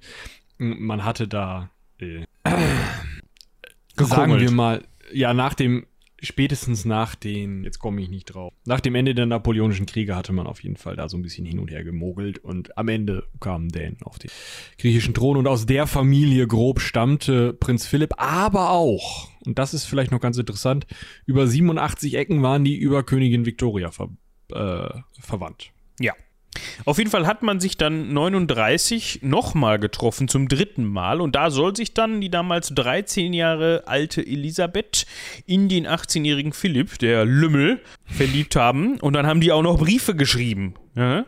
Also heutzutage hätte man sich gewhatsappt und Memes geschickt. Damals hat man sich dann Briefe geschrieben. Wahrscheinlich sind die auch höchst hochgestochen geschrieben. Da würde ich ja gerne mal reinlesen in diese Briefe. Die sind wahrscheinlich nicht öffentlich, öffentlich Ich, ich wollte gerade sagen, die sind wahrscheinlich in so einem schönen versiegelten Bleikistchen irgendwo ganz unten im Hochadelsarchiv äh, in Schloss Balmoral. Das kann gut sein. Und auch mhm. während des Zweiten Weltkriegs hatte man dann brieflich, postalisch natürlich regelmäßig Kontakt. Und die offizielle Bekanntgabe der Verlobung war dann am 9. Juli 1947. Wie schon gesagt, sie musste sich da aber auch so ein bisschen durchsetzen, denn man hatte Bedenken, dass der nicht gut genug für sie war als zukünftige Königin. Ja, vielleicht kein eigenes Vermögen ist halt doof, ne? Man möchte eigentlich jemanden haben, der halt Geld hat, besonders wenn sie noch lange ähm, ja, Thronfolgerin und eben nicht Königin ist, ja, dann wäre es natürlich cool, wenn er sie sozusagen äh, durchfinanzieren könnte. Dann äh, kommt halt noch der Punkt dazu, er ist im Ausland geboren, hat er irgendwann mit den Griechen zu tun und irgendwann mit Dänen, wissen wir alles nicht. Aber der Nachname ist auch noch deutsch, ja, bestimmten Hunde, sagt Elsbeths Mutter. Danke dafür. Ähm, ja, also es war alles ein bisschen schwierig, aber es war jetzt nicht so wie mit Wallace Simpson. Ja, also man hat sich da äh, gütlich geeinigt. Philipp von, ah, jetzt muss ich eben schauen hier, nicht, dass ich das hier falsch, dann gibt es ja auch immer direkt gleich wieder Haue. Wo ist er denn? Klick, klick, klick. Philipp. Philipp, bist du? Da. Äh, Philipp, der tatsächlich nur Philipp mit Vornamen heißt. Ich wollte ihn jetzt eigentlich mit vollem Namen nennen, so. Geht das, nicht. Das, ja, das, das, kann ja auch nichts sein. Das kann man ja auch gar nicht anders sagen. Ne? Ja. Wenn der nur einen Vornamen hat, dann raus. Raus, sofort. die haben ja. auf jeden Fall, sie haben dann doch geheiratet. Genau, aber Philipp musste halt zum einen seinen Namen äh, von Schleswig-Holstein-Sonderburg-Glücksburg abgeben. Und auch, äh, also er durfte sich dann Battenberg, beziehungsweise englisch Mountbatten. Mountbatten, ja, nicht Battenberg. Also, wir sprechen das Ein Hunde. Englisch, ja. Ja, ja. Ne, und was dazu kommt, der musste natürlich konvertieren. Anders ging gar nicht. Der durfte natürlich nicht der griechisch-orthodoxen Kirche weiter angehören, sondern musste natürlich zum Anglikanismus, also zur anglikanischen Kirche konvertieren. Ne, Also, falls ihr das noch nicht mitbekommen habt, wir haben ja in England äh, protestantische Staatsformen, die jetzt aber nicht dem äh, Staatsform, genau. Kirchenform. Kirchenform, die natürlich nicht jetzt dem entspricht, was wir hier als evangelisch bezeichnen, dem aber sehr nahe steht natürlich. Das hat mit Heinrich dem Achten zu tun und seinen Frauengeschichten, wenn man ehrlich ist, weil der Papst wollte den halt nicht, ne? Und dann hat der Papst hat halt Könnt ihr gesagt, in unsere Heinrich der Achte Folge reinhören? haben wir da eine, Folge alles- drüber gemacht? Ja, natürlich. Siehste, guck mal. Ne, auf jeden Fall, Michi verlinkt euch das, um das kurz zu erklären, warum das Anglikanen sind und keine Katholiken beziehungsweise Orthodoxe oder Evangelen. Ne, Im Grunde hatte der Papst keinen Bock, Heinrich zum 37. Mal scheiden zu lassen. Hat dann gesagt, das geht so nicht, entweder du lässt das bleiben oder ich exkommuniziere dich. Und dann hat er gesagt, ja, dann ne, Exkommuniziere ich mich halt selber. äh. Mittelfinger, ich exkommuniziere mich selber, ich mache meine eigene Kirche mit Koks und Nutten. das eher weniger. Bei ihm trifft es tatsächlich Ja, fast es zu. Ich hatte keinen Koks. Genau. Ähm, aber was wir auf jeden Fall, äh, was ich noch lustig finde, ist, also Philipp war ja griechisch-orthodox, weil äh, er ja aus dem griechischen Königshaus Schleswig-Holstein, Sonderburg, Glücksburg, ich finde das immer noch lustig, stammte. Und ähm, die waren ja extra ins griechisch-orthodoxe, also vom dänisch-katholischen, ich hoffe katholischen, äh, konvertiert. Ja. Damit sie da diese, diese Königshöhle übernehmen konnten. Und äh, ja, dann ist er da wieder rüber und naja. Du meinst, der hat so ein bisschen Kirchentourismus betrieben. Ich glaube, er persönlich nicht, aber tatsächlich seine Linie, Familie. Familie, wie auch immer man es bezeichnen möchte. Ja, auf jeden Fall, äh, was vielleicht auch noch ganz interessant ist, äh, die haben nicht während des Zweiten Weltkriegs geheiratet, nicht nur weil der Zweite Weltkrieg war, sondern auch weil sie beide gedient haben. Ja, sowohl äh, Philipp war in der Royal Navy unterwegs und äh, auch später noch ähm, in der Royal Navy teilweise auf Malta stationiert, wenn ich das richtig im Kopf habe. Da Ja. war Elisabeth dann auch mit und damit hat sie ihre einzigen zwei Jahre ihres Lebens außerhalb von Großbritannien gelebt. Äh, aber auch Elsbeth selbst hat sich nochmal, ja, ver verpflichten lassen, ja, im Februar 1945. Also gut, das konnte sie nicht wissen, aber kurz vor Kriegsende war also sie ein bisschen konnte sie es vielleicht schon wissen. Second Subaltern ehrenhalber in der Auxiliary Territorial Service Einheit, was eine Frauenabteilung des britischen Heeres war. Ja, da ist sie mal so ein bisschen LKW gefahren und so. Äh, Deswegen, sie hatte, das finde ich auch eigentlich geil, einen LKW-Führerschein. Ja, und sie hatte auch eine Ausbildung als LKW-Mechanikerin, glaube ich, ne? Also, ja, stimmt. Da gibt es auch Stories, dass sie sich dann mit Leuten unterhält. Ne? So von wegen, oh, was ist das hier? Oh ja, können wir da nicht mal hier einen Vergaser und so. Ich glaube, jetzt, wenn die Königin zu deiner kleinen Werkstattklitsche kommt und sagt, machen Sie mal den Bentley frisch, wirst du nicht versuchen, da nochmal neue, weiß ich nicht. Es sei denn, sie möchte das so. Ja, aber normalerweise kennt man ja diesen blöden Spruch von, wenn wer reich ist und besonders wer die oder der nicht so wirkt, als äh, hätte er oder sie Ahnung von Autos kommt, dann weiß ich nicht, verkauft man schon mal Vergasergardinen, ja, aber Ach so, ja, nee, das ging bei ihr nicht. Das, das ähm, kriegst du in dem Sinne auch dann nicht hin. obwohl ich mir vorstellen kann, die ist eher weniger zu der kleinen Autoklitsche in Windsor gefahren, sondern die hatte dann den königlichen Fuhrparkmanager, der 37 verschiedene Ja. MechatronikerInnen, Kfz-Mechatronikerinnen angestellt hatte und äh, wenn der eine Bentley dann mal gerade beim Service war, dann hat man halt den anderen genommen. Ne? Also Das ist soweit korrekt. da hatte man die Probleme nie, oder hat man die Probleme, glaube ich, nicht, die jetzt zum, hier die Intendantin vom RBB da hatte, ähm, so einer Queen, äh, beziehungsweise jetzt auch einem König. Dem gesteht man dann doch den einen oder anderen Dienstwagen mehr durchaus zu, glaube ich. Das kann ich mir auch vorstellen. Wir können vielleicht noch festhalten, dass ähm, ganz in adeliger Manier und ähm, wie das auch verlangt wird, nach der Heirat am 20. November 1947, am 14. November 1948 auch direkt das erste Kind auf der Welt war der nun König Charles. Ja, dann kam zwei Jahre später Prinzessin Anne äh, und dazu noch weitere Kinder. Also es hätte quasi schon in der Hochzeitsnacht, ah, nicht ganz stattfinden können. Ja, also die Zeugung vielleicht nicht, aber. Die haben sich auf jeden Fall Mühe gegeben, so viel ist. Äh genau, das kann man vielleicht. Und wenn man sich dann anschaut, also Charles, Anne, Andrew und Edward, ja, vier Kinder. Die äh, Nachfolge war gesichert, so viel festhalten. Dafür hat man gesorgt. Ab 51 hat sich der Gesundheitszustand von George, also ehemals Albert, also ihrem Vater, dem Stotterer, der ja vor ihm, ja, man muss George, das so, also ehemals Albert, was ist das denn? Ja, also er, ja, also er hieß auch dann noch Albert, aber offiziell ist ein bisschen wie mit dem Papst, ne? Ja. Franziskus hast du nicht gesehen. Auf jeden Fall, ne, George der Sechste, ihr Vater, damit man das nicht durcheinander bringt, der ja zu dem Zeitpunkt noch König war der, ja, gesundheitlich war es dann so ein bisschen wie zu Amtsantritt bei den sowjetischen Staatsoberhäuptern. Ja, also nicht mehr ganz so, aber dem ging es nicht mehr so gut. Und das hat dazu geführt, dass sie immer häufiger schon für ihn einsprang. Ja, bei öffentlichen Anlässen zum Beispiel. Ist zum Beispiel dann mal im Oktober nach Kanada gereist und war dann in Washington DC und hat Harry Truman, also den damals amtierenden US-Präsident, besucht. Und, und ihr Vater war zu dem Zeitpunkt noch am Leben. Aber ihm ging es halt einfach nicht so gut und er hat dann seine Tochter geschickt quasi. Ja, das ist halt die Pflicht des Thronfolgers. Ne? Das hat ja Charles in letzter Zeit auch häufiger gemacht gehabt, dass er dann eben unter anderem das Parlament eröffnet hat, als es ihr nicht so gut ging. Mm, und so hat sie halt auch übernommen. Dann war es aber. Ja, also, wo war sie gerade unterwegs? Äh, in Nyri, in Kenia, als ja auch beim Staatsbesuch, als sie am 6. Februar 1952 von Georges Tod erfuhr. Also die beiden waren eigentlich auch ausgedehnten Flitterwochen nachträglich, keine Ahnung, die waren hatten auf jeden nee, Fall die waren da schön in, ne? Ja, ja, also die haben die haben halt sind dann Beginn 52 Arbeitsreise zu einer Arbeitsreise aufgebrochen, ne? wir waren dann in Kenia und später dann auch noch mal in Australien und Neuseeland. Sie ist dann aber frühzeitig zurückgekehrt, ne? denn im Februar 1952, am 6. Februar, ist George, ehemals Albert, dann verstorben und in diesem und Moment war sie dann Königin. Genau, das finde ich nämlich interessant. Sie ist dann nämlich äh, sofort Königin geworden, genau wie Charles jetzt sofort König geworden ist. Also es gab, gibt keine, sobald die Königsperson Leben aushaucht, ist Nachfolge dran. Ja, ist nicht so, dass man da irgendwie ein Interregnum hat mit irgendwie, bis das irgendwie. Der Adelsrat. Genau, oder irgendwie, das ist ja, keine Ahnung, der, die Großen des Reiches per Akklamation den nachwählen müssen oder so. Nee, öck, zack, läuft. So, dann wird das schön proklamiert und zwar in der richtigen Reihenfolge.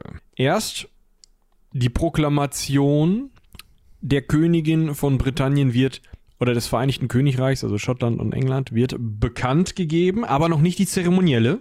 Aufpassen, ja. Also zuerst wird bekannt gegeben, so, sie wird jetzt Königin. Dann meldet man, sie ist auch Königin in Kanada und das schon zeremoniell am gleichen Tag des, der Thronbesteigung, 6. Februar. Dann am nächsten Tag Südafrika. Am Tag drauf zeremoniell fürs Vereinigte Königreich und für Australien und am 11., also nach dem Wochenende, dann Neuseeland. Oder ganz andere Gekröse kommt dann so hinten dran. Gekröse können wir gleich nochmal drüber reden. Ja. Da ist dann, ein bisschen was zu tun. Ja. Da war Philipp dann auch ähm, mit dabei.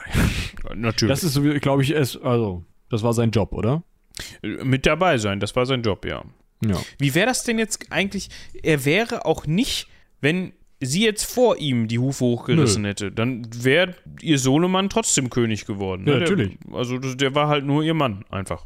Genau, der war ja Prinzgemahl. Ja, also Gemahl der Königin im Rang eines ähm, Prinzen. Prinzen. Ja, oder Dukes. Der hat einen Duke Graf. Ja. Herzogs, Herzogstitel, irgendwie sowas. Ja. Hat er bekommen. Man hätte mit der Thronbesteigung nochmal die Möglichkeit gehabt zu sagen, okay, diesen Familiennabenhaus Mountbatten könnte man jetzt auf Nachkommen der beiden übertragen. Hat man dann nicht gemacht, weil es auch die britische Regierung scheiße fand. Und Mutti, ne? Also äh, Königin Mary. Ja. Die haben halt gesagt, können wir nicht machen. Und Philipp sagte dann, ja, gut. Aber die Kinder, die nicht König werden, die können doch Mountbatten Windsor heißen. Das, darauf hat man sich geeinigt. Also Charles nicht, aber hier Anne und äh, Edward und äh, wie der andere auch immer heißt. Habe ich auch schon wieder vergessen. Ich lese keine Gala. Da gibt es doch bestimmt auch so eine Royal, wiederkehrende Royal-Sonderausgabe der Gala oder sowas. Ich glaube, dazu könnt ihr euch einfach mal die Böhmermann-Folge zu diesen ähm, ne, angucken und dann wisst ihr alles, was ihr darüber wissen müsst. Und noch viel mehr. Ja. Also was ihr wissen wolltet eigentlich. Ich verlinke das mal, du kannst in der Zeit schon mal weiter gucken. Ja. Jetzt müssen wir mal gucken, wo wir hinspringen. Sie war dann ja Königin und da muss man echt auch schauen, ne? Also. Ja, also die hat da natürlich viel gemacht, aber auch irgendwie nicht, weil man darf das jetzt ja nicht zu hoch halten. Natürlich war sie nominell offiziell britisches Staatsoberhaupt und auch Chefin von Commonwealth, aber das Commonwealth. Hat, genau, das hat nichts mit den Welfen zu tun. Gott bewahre. aber das hätten die Welfen wohl gerne, glaube ich, dass das mhm. mit denen zu tun hat. Das ist ein bisschen wie mit unserem Regierungs äh, mit unserem Bundespräsidenten, nicht Regierungspräsidenten, sondern Bundespräsidenten.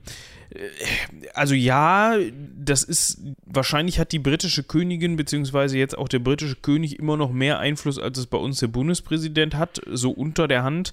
Aber eigentlich ist das ja auch mehr nur ein zeremonielles also Amt. Zumindest in Großbritannien und in den größeren äh, demokratisch regierten Staaten, äh, die zum Commonwealth gehören oder zum zu ihrem oder auch jetzt seinem äh, Regierungs- oder Herrschaftsbereich, also Australien und Kanada ganz vorneweg, da sind die halt Staatsoberhaupt. Ja, da unterfackeln die vielleicht mal ein Gesetz, beziehungsweise macht das der königlich eingesetzte Gouverneur.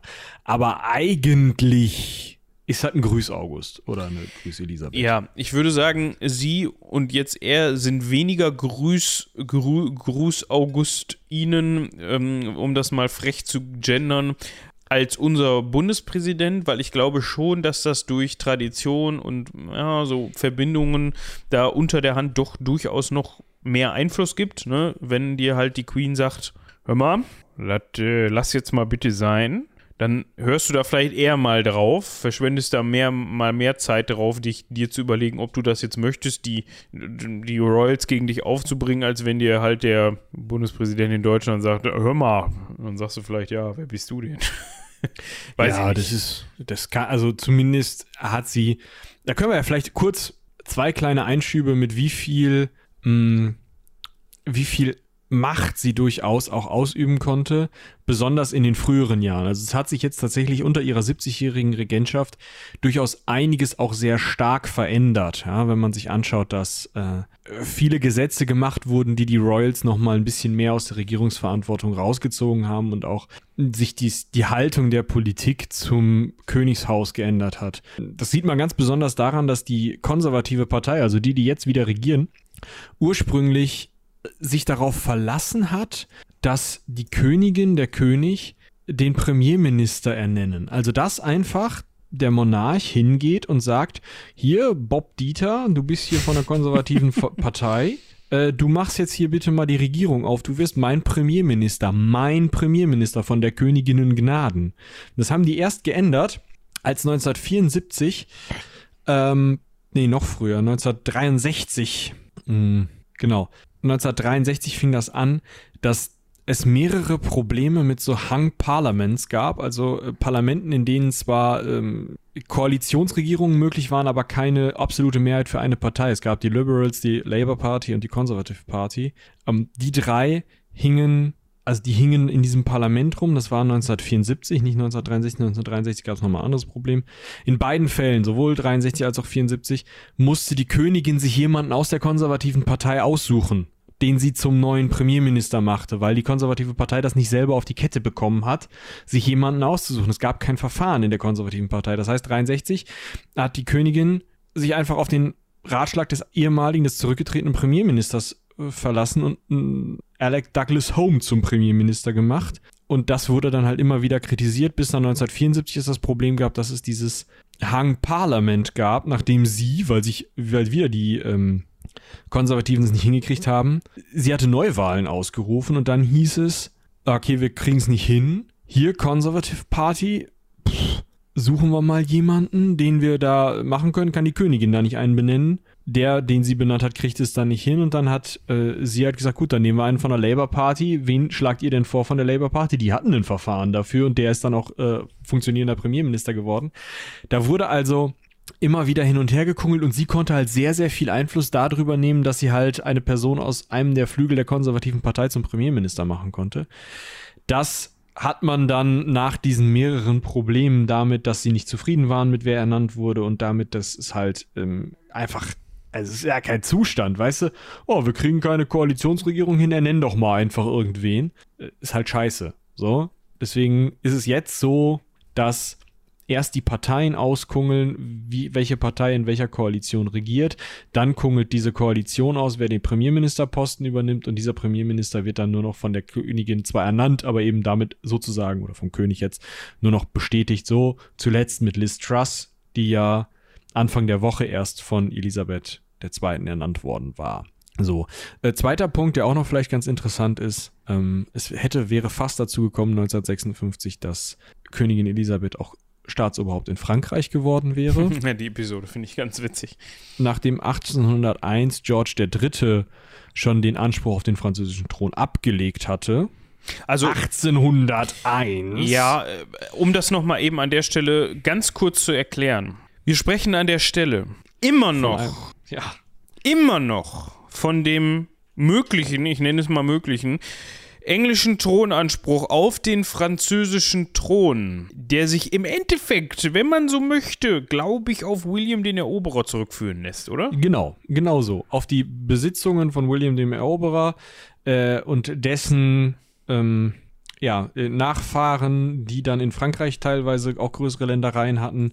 Ihr könnt euch das alles in der 100-jähriger Ja, also, Folge anhören. Im, Im Grunde war es ja so, dass man sogar da sehr konkret geworden ist zu einer Zeit der, in der Geschichte. Ne, Heinrich V., wir erinnern uns vielleicht an ihn, großer, also ne, Schlacht bei Agincourt gewonnen und so weiter. Der war ja groß dabei im Hundertjährigen Krieg und hat ja auch einiges vorangebracht. Und der hatte ja eigentlich mit dem Vater seiner Braut, also mit äh, Charles de Valois, ich glaube, es war auch ein Charles, also damals amtierenden französischen König, das war der, der nicht zum Ende nicht mehr alle beieinander hatte, äh, was sich dann ja auch über seine Tochter auf den Sohn von Heinrich V., also Heinrich VI., niedergeschlagen hat. Und mit dem hatte man eigentlich ausgekungelt, dass sobald der stirbt, Heinrich V. ihm auf den französischen Thron nachfolgt. Das war abgemacht, das war verbrieft sozusagen. Und sollte das nicht mehr passieren, was nicht passiert ist, weil Heinrich V. vor dem amtierenden französischen König gestorben ist, sollte sein Sohn französischer König werden. Das Problem an der ganzen Sache war, da gab es noch so einen Dauphin, also den Sohnemann, einen Sohnemann, der hatte vorher noch zwei andere, die sind alle gestorben. Der letzte übrige Sohnemann von dem, von dem französischen König, der sich gesagt hat, nö, als ob ich jetzt hier so einen Engländer auf den Thron sitze. Aber eigentlich also, ne, das, daher rührt das noch, dass die gesagt haben, ja, okay, hier komm, ne, wenn du tot bist, dann, wir, du hast ja meine Tochter geheiratet, dann wirst du oder dein Sohn werden französischer König. Das war hier die Geschichte mit, ähm, wie heißt sie noch? Das Hirtenmädchen. Johanna von Orleans. Genau. Zu der haben wir noch eine Folge. Genau, da könnt ihr Wir auch mal können- reinhören. Wir können aber festhalten, diesen Anspruch hatte 1801 George III. aufgegeben und jetzt ähm, kam die Idee von den beiden britischen und französischen Premierministern, ob man das nicht. Äh, Frankreich tritt einfach zum Commonwealth bei. Ja. Elsbeth wird auch Chefin in Frankreich, also Staatsoberhaupt. Und ähm, dann machen wir so eine französisch-britische Union da Klingt ganz interessant. Sämtliche Könige, äh, englischen Könige und französischen Könige des Mittelalters haben sich in dem Moment in den Gräbern zentrifugal und neu orientiert, glaube ich. Ja, da, da hätte man also die Energieprobleme der Welt. Ja, Ja. ist dann nicht passiert, leider. Hätte ich Komisch. witzig gefunden. Ja, ich glaube, dann hätten wir nur jetzt die EU nicht, weil Frankreich hat dann die äh, ersten Vorverträge zur Europäischen Wirtschaftsgemeinschaft unterzeichnet und damit war der Drops dann auch in dem Sinne. Ja gut, irgendwas ähnliches hätten wir heutzutage, glaube ich, schon. Ja, wahrscheinlich hätten wir jetzt gerade äh, Königstod, Kaisertodtag, weil Elsbeth auch noch deutsche Kaisertum übernommen hätte oder so. Nicht die Queen, sondern die Kaiserin Elsbeth. Ja, so weit kommt das noch. Ich weiß gar nicht, war die nicht auch noch? Nee, war sie nicht, ne? Kaiserin von Indien, der Drops war schon durch. Nee, das, äh, das war doch hier ihr Onkel. Ihr anderer Onkel, der war doch noch irgendwie Generalgouverneur oder sowas von Indien und das war dann der letzte, der Brite, glaube ich, der dann da die Finger drin hatte oder sowas. Irgendwie so, aber das ist auch, ist auch egal, das spielt jetzt in dieser Folge keine Rolle. Mit Blick auf die Uhr müssen wir jetzt mal selektieren, was wir euch noch allerdings. erzählen, aber das war mir vorher schon klar, dass, das, dass wir hier ewig und drei Tage über diese Frau sprechen können. Sie hat immerhin 70 und ein paar kaputte regiert. Ne? Also, nee, nicht ganz, oder? 70 Doch. und ein paar Tage. Ah, doch. doch. Also, äh, der letzte, ähm, kurz. der letzte äh, Kaiser von Indien, der gekrönt wurde, war George, also der einzige, der gekrönt wurde, war George V. Das war Elsbeths Opa. Dann kam die Teilung Indiens 1947. Äh, damit war tatsächlich ähm, George der Sechste, also Elsbeths Vater, sowohl König als, äh, von Indien als auch von Pakistan. Und ähm, Staatsoberhaupt der indischen Dominions war Elisabeth, also auch als Königin und Königin von Pakistan. Das allerdings war sie nur noch eben in dieser Königsfunktion, nicht mehr in der Kaiserinnenfunktion. Das heißt, ihr höchster Rang war der einer Königin ähm, mit Elisabeth, ähm, Angela, Margaret, Bose, Lyon, die Queen Mum, da erinnert man sich vielleicht noch dran, ja, die Mutter von Elisabeth, die ist auch häufiger noch aufgetreten bis 2002. Die war die letzte Kaiserin von ihnen. Also nicht als, also als angeheiratet. Ja, gut. Ich meine, es gibt da natürlich diverse Punkte, über die man Sie hat noch sprechen 70 Jahre konnte. Ne? Also da gibt es sehr, sehr viel. Dazu müssen wir aber auch sagen, dass das natürlich alles Sachen sind, die sie nicht zentral mit beeinflusst hat und dass zudem die britische Königsfamilie immer mehr in den Fokus der Massenmedien gerückt ist. Ne? Und das ist ja auch ein Punkt, den wir heutzutage gewohnt sind und kennen. Das heißt, äh, das wurde immer mehr zum ja, royalen Spektakel? Spektakel, wie man das auch immer nennen möchte, an dem sich die Leute so ein bisschen hochziehen können, beziehungsweise sich daran bespaßen können.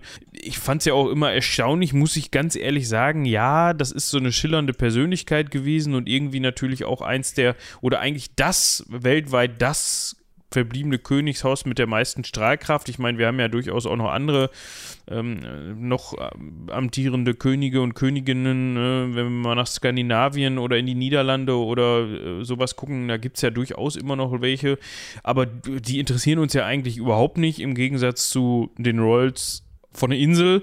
Da wird dann halt so eine, ja, wahrscheinlich demnächst Krön Krönung oder da, was war das noch? Hier die Hochzeit von, von William und Katte.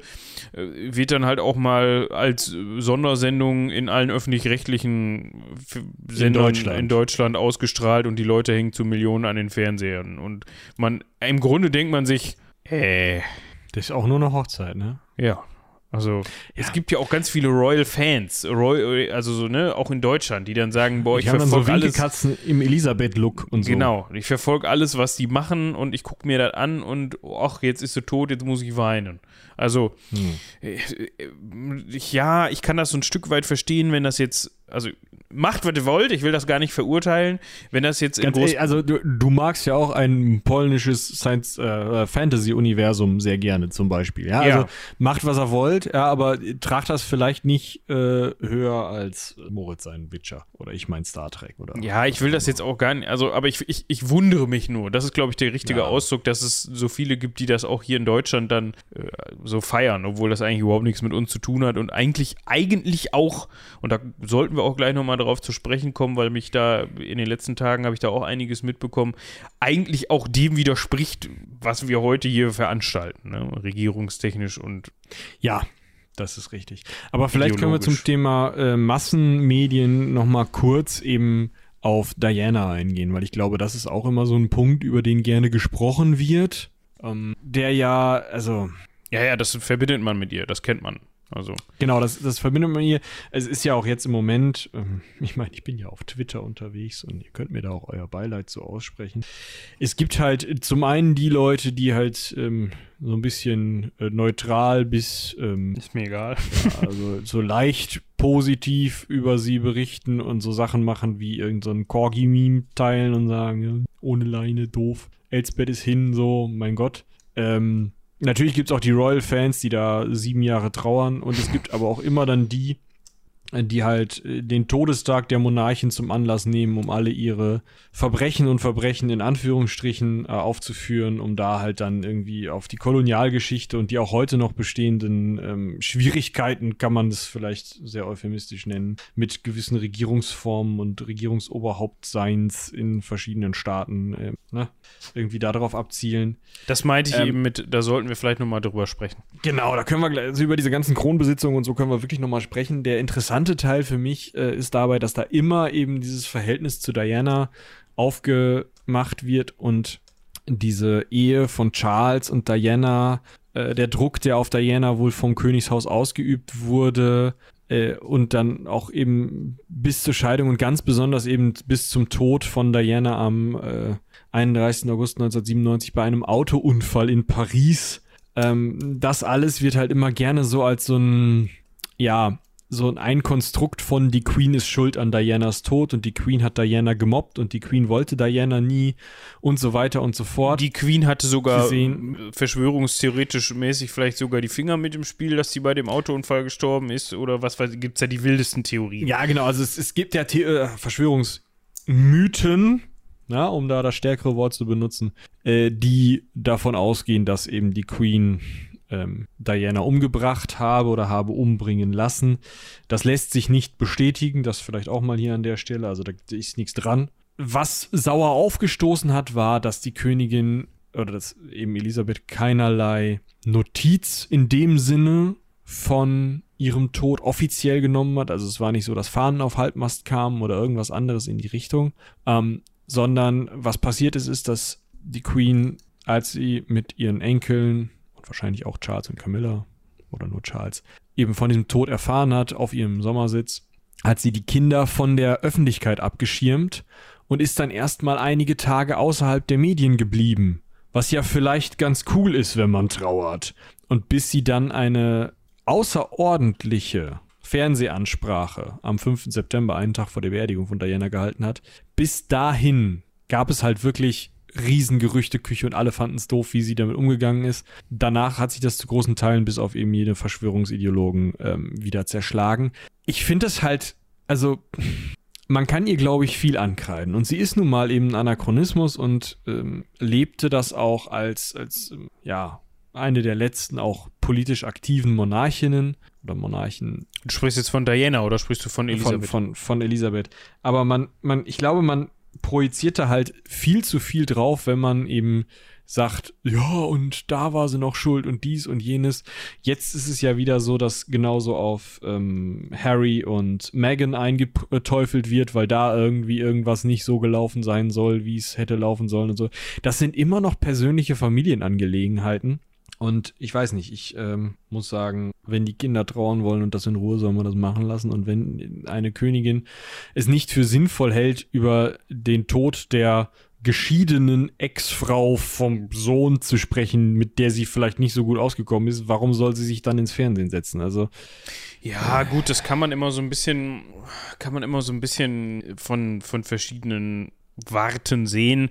Es hat natürlich auch gerade im Fall von Diana mit, der, mit, mit äh, dem schwierigen Verhältnis zwischen den beiden zu tun, um das vielleicht an der Stelle nochmal ganz kurz eben zu erklären, da wir da jetzt gar nicht drauf eingegangen sind. Wer war denn überhaupt Diana? Diana war äh, Princess of Wales und wenn ihr eben aufgepasst habt, dann wisst ihr auch, was eine Frau zur Princess of Wales macht, nämlich die Ehe mit dem britischen Thronfolger. So, und sie war eben die erste Ehefrau von Charles III., also König Charles, jetzt amtierenden König Charles III., äh, der hat sie 1981 geheiratet und diese Heirat war schon schwierig, weil Diana eine, das war, äh, die war nicht von Adel, ne? Bin ich da richtig informiert? Sie. Hm, weiß ich nicht.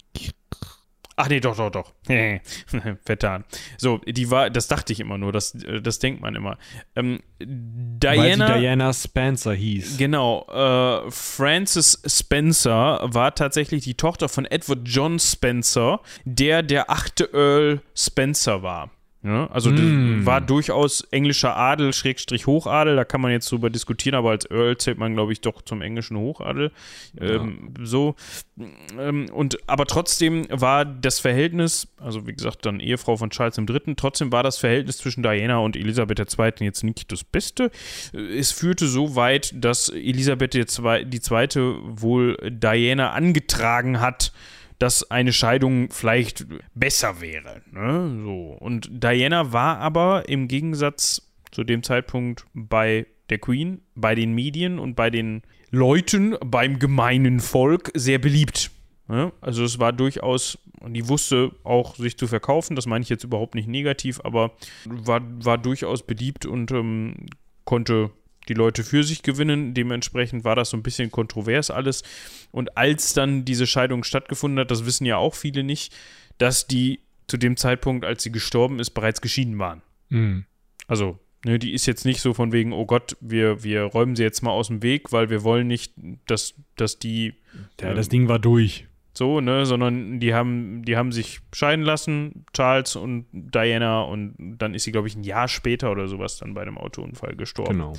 Genau, und das, dann passierte eben das, was Michi sagte, man hat halt, weil eben auch Diana so beliebt war, den Royals oder auch der Queen vorgeworfen, dass man sie, dass man da doch sehr wenig Anteilnahme genommen hat, offiziell. Und so hat sie sich dann eben, glaube ich, einen Tag vor der Beerdigung von Diana dann doch nochmal zu Wort gemeldet in einer, in einer Ansprache und hat dann nochmal gesagt, welch großartige Frau Diana gewesen ist und so weiter und wie leid es ihr tut. Hast du nicht gesehen.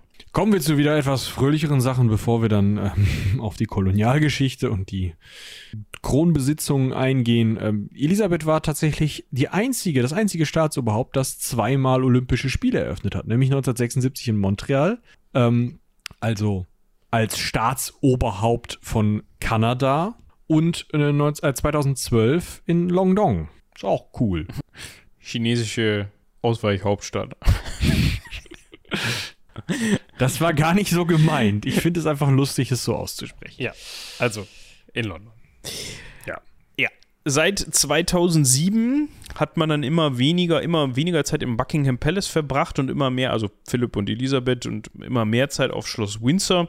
Das hatte wohl auch damit zu tun, dass der Buckingham Palace jetzt also baufällig. baufällig ist, war, wie auch immer, was mich ein bisschen wundert, weil also hat die offensichtlich also das wäre dann ja anhand der, ich weiß nicht, wie die Besitzverhältnisse da genau sind, aber das können wir jetzt auch nochmal auseinanderklamüsern. Aber äh, warum die britische Regierung, ich könnte mir vorstellen, das ist Staatseigentum, dieses Ding, warum man da nicht dann nochmal ein paar Pfund in die Hand nimmt und das wieder herstellen lässt. Aber gut, äh, wahrscheinlich eine eigene Diskussion und ein eigenes Problem. Auf jeden Fall hat man dann halt viel Zeit auf dem Familienstammsitz Schloss Windsor verbracht und auch nicht mehr so das, das Interesse an, am Buckingham Palace kommen gehabt.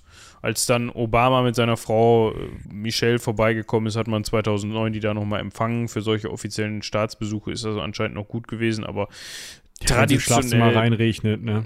Traditionell hat man, haben die britischen Monarchen da ja auch gewohnt, wenn sie Bock hatten. Aber das hat man dann eben in Windsor gemacht. Ja, was können wir noch sagen? Seit äh, dem 9. September 2015 hatte sie Victoria mit der längst regierenden britischen Monarchin geschlagen. Die war 63 Jahre und 7 Monate unterwegs. Ähm, ja, außerdem 2015 wurde sie auch das älteste amtierende, äh, die älteste amtierende Monarchin. Und ähm, 2016 hat, war sie dann auch die mit der längsten, äh, lebende Monarchin mit der längsten Amtszeit. Also sie hat tatsächlich äh, ja, einige Rekorde geknackt, aber eben nicht alle. Genau, da können wir, ja, das sind so die Eckdaten. Oh, ja, kann man vielleicht Und sagen. wie ihr alle natürlich wahrscheinlich mitbekommen habt, ähm, war da immer schon, jetzt vor allem halt im Februar 2022 war sie ja auch mal an Covid erkrankt. Und ab dem hat man auch eigentlich immer weniger von ihr gesehen. Gesundheitlich ging es ihr dann wohl immer schlechter. Hat dann das Platin-Jubiläum noch gefeiert vom 2. bis zum 5. Juli, also Thron Jubiläum. Da gab es dann einen Kurzfilm, Sketch mit ihr und Paddington dem Bär. Äh, hat aber oh, ihre, öffn ja, ihre öffentlichen Auftritte sehr, sehr, sehr reduziert. Hat dann auf der Prince, äh, äh, Prince of Wales, also Charles, übernommen. Und äh, sie hat es, wie Michi eben schon sagte, dann am 6. September 2022 quasi als letzte Amtshandlung noch geschafft, die neue Premier Premierministerin Liz Truss äh, ins Amt einzuführen allerdings entgegen der Tradition nicht im Buckingham Palace, sondern schon auf Schloss Balmoral in Schottland. Wahrscheinlich auch schon aus dem Grund, weil man ihr die Reise nach London dann einfach nicht mehr zumuten wollte. Und gesagt hat, ja gut, wenn mhm. sie das noch machen soll, muss, wie auch immer, dann soll die alte Truss immerhin nach Balmoral kommen. so. Und so ist sie dann am Nachmittag des 8. September 2022 kurz vor 16.30 Uhr Ortszeit auf Schloss Balmoral verstorben. Genau. Ich glaube, zur öffentlichen Wahrnehmung müssen wir euch nicht viel sagen, weil ihr Teile der Öffentlichkeit seid und dementsprechend selbst eine, über eine Wahrnehmung verfügt. Äh, was wir jetzt noch mal kurz angehen können, ich glaube, die Flaggenkunde lassen wir heute auch aus. Ja, ich glaube auch. Also ich finde die Turbo lustig und habe da echt Spaß dran, aber das, ähm, aber wir machen da keinen Paywall-Content draus. Ähm, irgendwann machen wir mal eine schöne, schöne Heraldik-Folge, die ja niemand hört. Ich hatte da mal ein Seminar zu, aber ich habe die Hälfte wieder vergessen. Also blasonieren ja, kriege ich nicht mehr so hin. Naja, ich glaube, ich kriege da auch mal nur, aber wir können, also ich kenne ähm, zumindest zum einen den Prof, der hier an der Uni zuständig ist für Heraldik und ich kenne einen sehr guten Heraldiker aus Österreich, den man da vielleicht mal befragen könnte. Äh, ist das der, ach, wie heißt der denn noch hier an der Uni? Hier ist es äh, Professor Wagner und ähm, Ach, Wagner Österreich. Wagner, ich ja. Hatte, ich hatte ah, mal, es, nee, es gibt auch noch einen, ja, zusätzlich. ich recht. hatte mal ein Seminar bei, ich weiß nicht, ob der noch an der WWU ist, bei, ähm, äh, der war auch sehr gut. Ich komme aber nicht mehr auf seinen Namen. Jüng, noch etwas jünger. Ja, ähm, Appelprof meine ich, ja. Ja.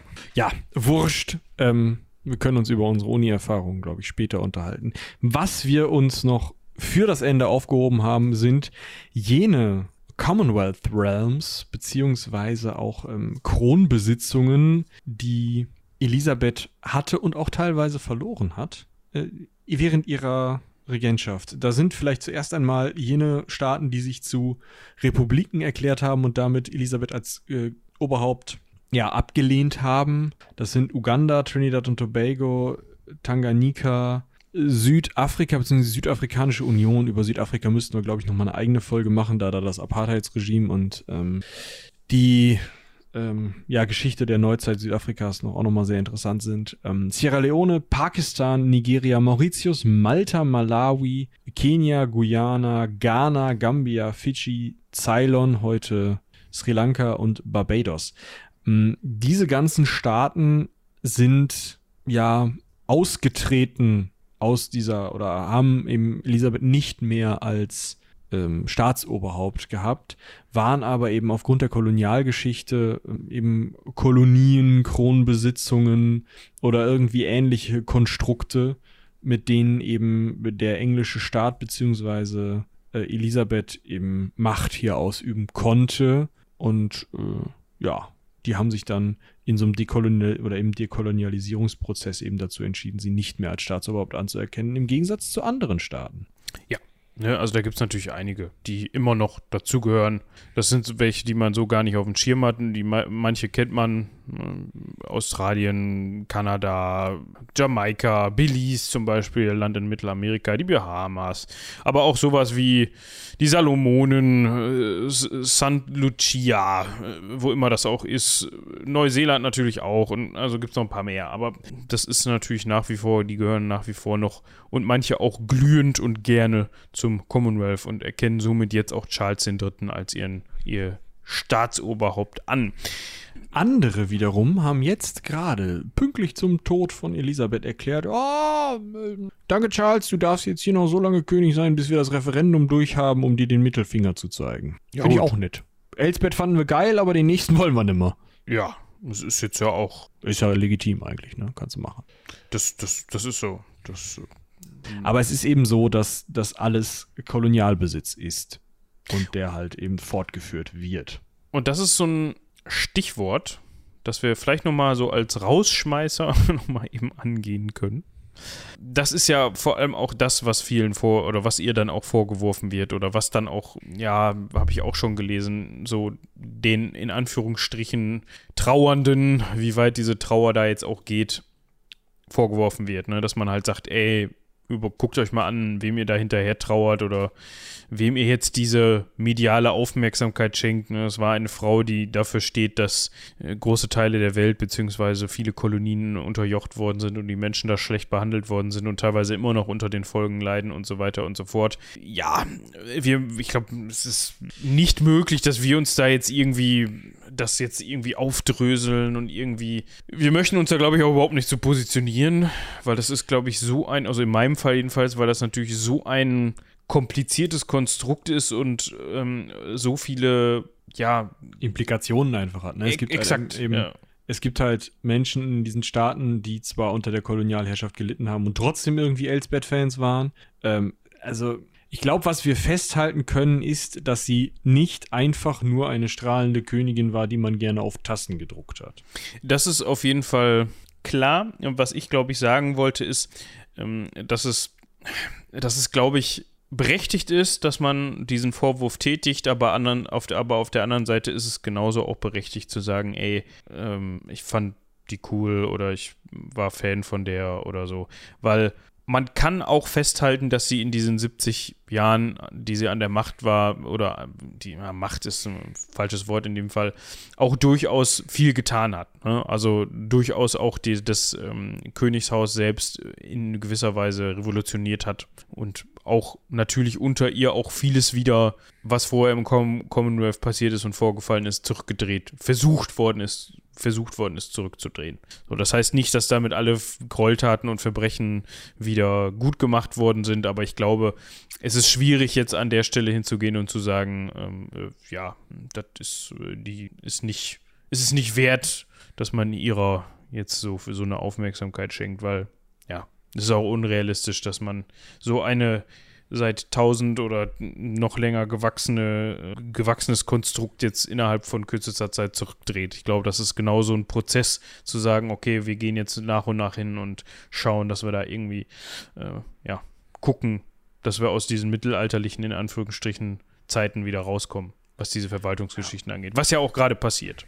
Um uns vielleicht nochmal feste in die mittelalterlichen Zeiten hineinzustürzen, können wir vielleicht einmal über zwei Konstrukte reden. Ich mag das Wort nicht mit st, die es zum Teil zumindest noch aus Zeiten von William the Conqueror, also aus dem tiefsten oder höchsten, wie man das nennen möchte, Mittelalter herübergebracht haben. Das sind, ist zum einen die Isle of Man, die seit 1765 dem britischen Königshaus zugefallen ist, ähm, wodurch Elisabeth Lord of Man war ähnlich wie Maria Theresia im männlichen Titel. Äh, dort gibt es das Parlament, den Thünwald, der das älteste existierende Parlament der Welt ist. Seit ja, 979 kommt dieses, dieser Thünwald immer mal wieder zusammen, wahrscheinlich in äh, etwas unterschiedlicher Zusammensetzung. Es gibt keine politischen Parteien auf der Isle of Man, sondern unabhängige Kandidaten und vom Chief Minister wird ein Ministerrat angeführt. Am Ende ist es so, das Staatsoberhaupt ist Elsbeth, dieses, dieser Chief Minister und sein Ministerrat prötteln da so ein bisschen von links nach rechts. Es gibt eine eigene Banknoten, das Isle of Man Pfund und auch eigene Briefmarken. Allerdings ähm, sind diese in Großbritannien und Nordirland kein eigenes Zahlungsmittel, werden aber trotzdem ak akzeptiert. Man muss also eigentlich umtauschen, meistens werden sie aber trotzdem irgendwie akzeptiert britische und schottische Banknoten sind auf der Isle of Man trotzdem in Umlauf. Das heißt, die rühren halt selber da in ihrem, in ihrem eigenen Töpfchen so ein bisschen rum, gehören offiziell nicht zu Großbritannien dazu, werden aber nach außen und in der Verteidigung mit von Großbritannien vertreten, weil die Königin das die Pflicht hat, als Lord of Man oder der König jetzt Charles als Lord of Man diesen Staat eben zu verteidigen, die Isle of Man. Also es ist alles so ein bisschen halb irgendwie nicht ganz so richtig. Also die, die, Regierung von Großbritannien hat Teile der eigentlichen Lehnspflichten übernommen, kann man vielleicht sagen. Also es ist alles noch ein sehr, sehr altes Konstrukt und das wird noch ein bisschen verrückter, wenn man sich die Kanalinseln, nämlich die beiden Vogteien, äh, also Vogteien davon, dass der Bailiff, der Vogt dort, die Königin den König vertritt, ähm, diese beiden Bailwicks Jersey und äh, Guernsey. Guern, wir Guernsey ist schon richtig. Ähm, diese beiden, äh, dort gibt es eben jeweils einen Vogt, der den König, die Königin vertritt. Und äh, diese beiden haben auch so ganz kleine eigene Parlamente und rühren so ein bisschen, haben irgendwelche Chiefs und keine Ahnung, und dann rennt da halt noch der Vogt rum. Aber im Endeffekt ist es eben auch da so, die haben eine gewisse eigene Gesetzgebung, können Teile der britischen Gesetzgebung übernehmen, wenn sie wollen, müssen das aber nicht tun und sind, ähm, werden verteidigt von und äh, nach außen vertreten vom britischen Königreich. Dadurch sind beide Bereiche auch tatsächlich mit aus der EU ausgetreten, obwohl sie vorher nie ganz eingetreten waren. Also die waren halt so, äh, so mit in der EU, wie sie halt mit in Großbritannien sind. So irgendwie nicht so richtig. Wie, wie man möchte, so ein bisschen. Kann ja auch mal ein ganz Ja. netter Status sein. Bei Bedarf ja und ansonsten nein.